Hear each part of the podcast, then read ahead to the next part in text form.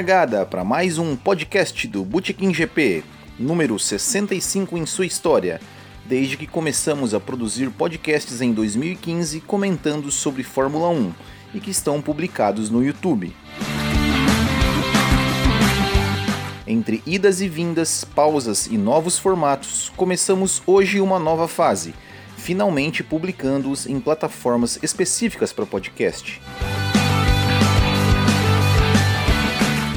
Nessa nova fase estreamos também um novo quadro, Corridas para Ver de Novo, onde contamos sobre corridas do passado que valem a pena serem revistas pelos fãs da Fórmula 1.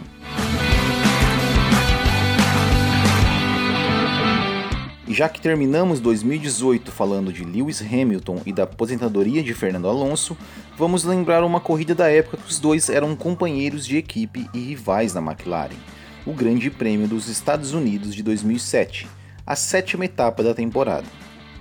Uma semana antes, o novato Hamilton tinha conquistado sua primeira vitória no Canadá, coroando sua excelente performance de seis pódios em seis corridas o que lhe garantiram a liderança do campeonato e o início do descontentamento de Fernando Alonso, que começava a se tornar público.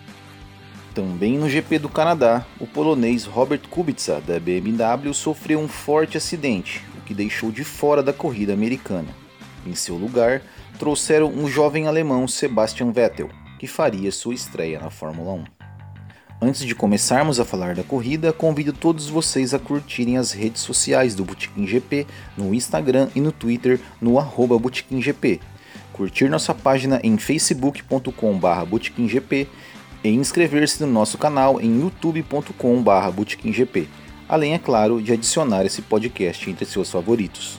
Ah, e se você quiser ajudar o Botequim a continuar com este trabalho, é só ir em botequimgp.com.br e comprar um de nossos produtos em nossa loja. Dá uma conferida lá, tem quadros e camisetas que com certeza você vai querer ter.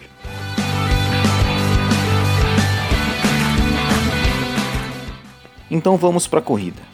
O grid de largada trazia os carros da McLaren de Lewis Hamilton na pole position e Fernando Alonso em segundo. Os carros da Ferrari vinham logo atrás, com Felipe Massa em terceiro e Kimi Raikkonen em quarto. Na largada, as posições dos três primeiros não se alteraram, apesar do ataque de Fernando Alonso a Hamilton na primeira curva.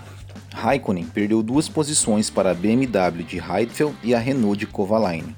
E Galvão Bueno e Reginaldo Leme comentavam como estava a situação dele àquela altura do campeonato. Há uma grande decepção, percebe-se uma grande decepção da equipe Ferrari para com o desempenho do do Kimi Raikkonen.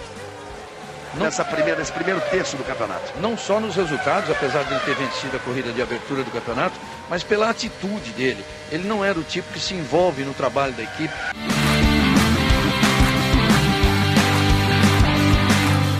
Após a primeira rodada de pitstops para a troca de pneus e reabastecimento, onde Hamilton parou na 21ª volta e Alonso na volta seguinte, o espanhol voltou mais rápido que o inglês e começou a tirar a diferença de cerca de 3 a 4 segundos que tinha de desvantagem.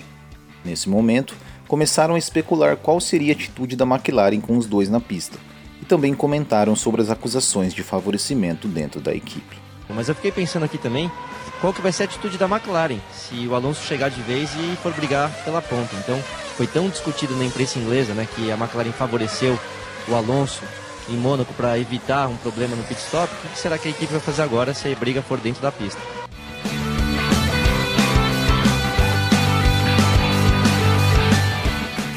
Até que na volta 36, Hamilton perdeu um pouco mais de tempo ao negociar com retardatários, o que permitiu que Alonso entrasse na reta do oval colado em Hamilton. Hamilton assumiu uma linha defensiva colocando o carro por dentro. Alonso colocou o carro de lado por fora, mas não conseguiu fazer a ultrapassagem. Olha só, já pegou o vácuo. Vambora, é agora, é agora. Hamilton defendeu. E agora? Olha, olha o primeiro lugar no colo do Felipe aí de repente. Primeira tentativa e não tem. Na McLaren não tem esse negócio de mandar abrir para primeiro para segundo piloto, não tem.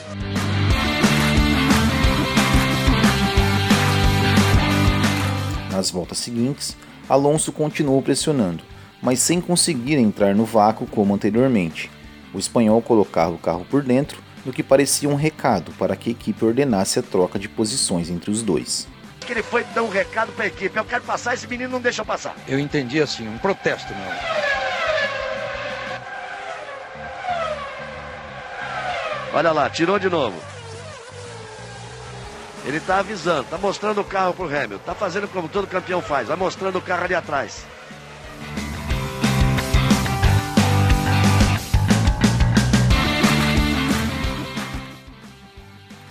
Mas não adiantou muito, pois Hamilton voltou a andar mais rápido e abriu uma pequena, mas segura vantagem. Mais atrás, Felipe Massa, na terceira posição, fez seu segundo pit stop na volta 51 e voltou para a pista com pneus duros.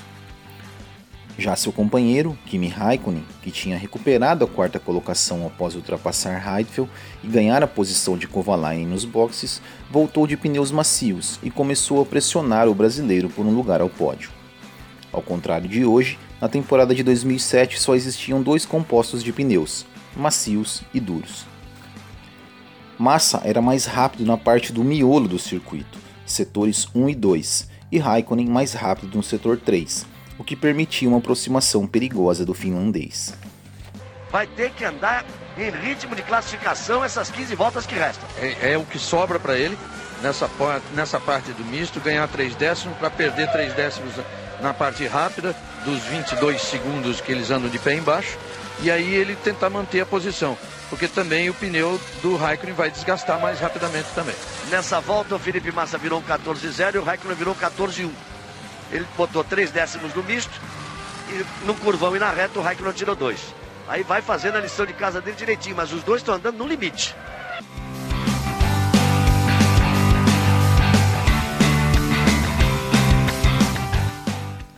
A nove voltas do fim, Raikkonen tem uma chance de atacar, na parte mista do circuito, porém cometeu um pequeno erro e não conseguiu colocar o carro de lado para ultrapassar. A vida do Felipe está complicada ali com o Raikkonen. E não tá tendo ordem de boxe para segurar não, hein? Ele foi para cima. Ele tá com os pneus melhores. Visivelmente os pneus macios funcionam melhor, dão mais estabilidade, mais aderência nesse momento pro Raikkonen. Mas deu uma balançada. Porque tá andando no limite, eles estão andando no limite absoluto. Vamos ver essa tá reta. Bom. Essa reta vai ser complicada pro Felipe. Já procurou ali no retrovisor. Essa balançada foi importante pro Felipe entrar um pouquinho mais tranquilo. Respirar.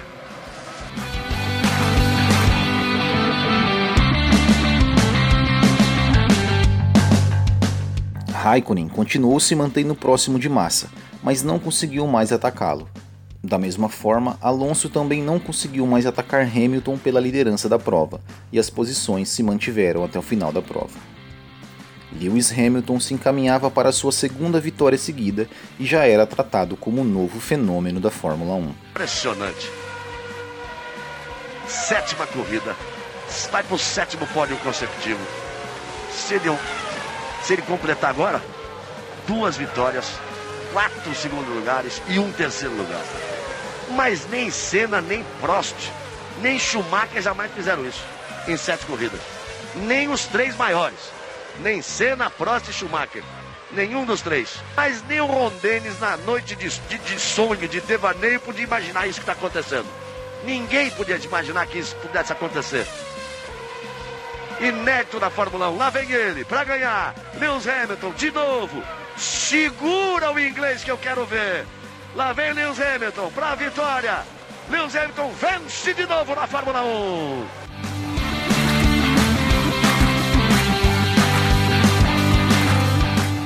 Lewis Hamilton foi o vencedor, com Alonso em segundo fazendo dobradinha da McLaren Mercedes.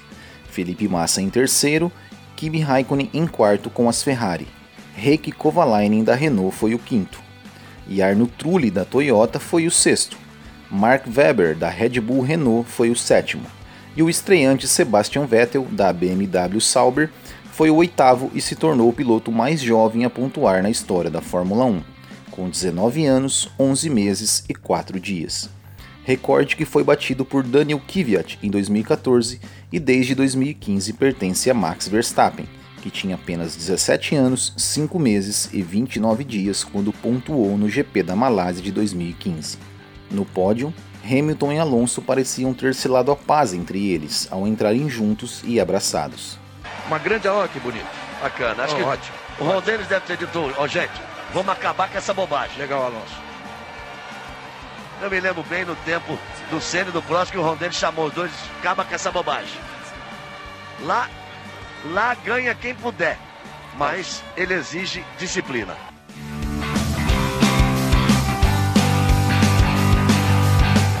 Após o GP dos Estados Unidos, sétima etapa do campeonato, e restando 10 para o fim da temporada, a classificação tinha Hamilton líder com 58 pontos, segundo Alonso 48, terceiro Massa 39, quarto Raikkonen 32 e quinto Heidfeld 26.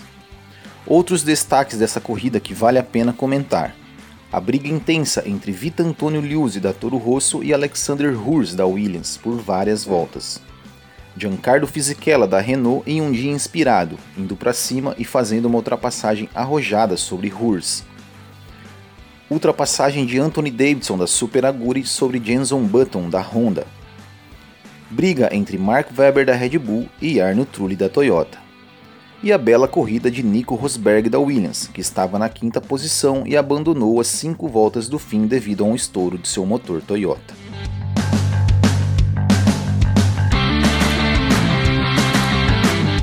Então é isso.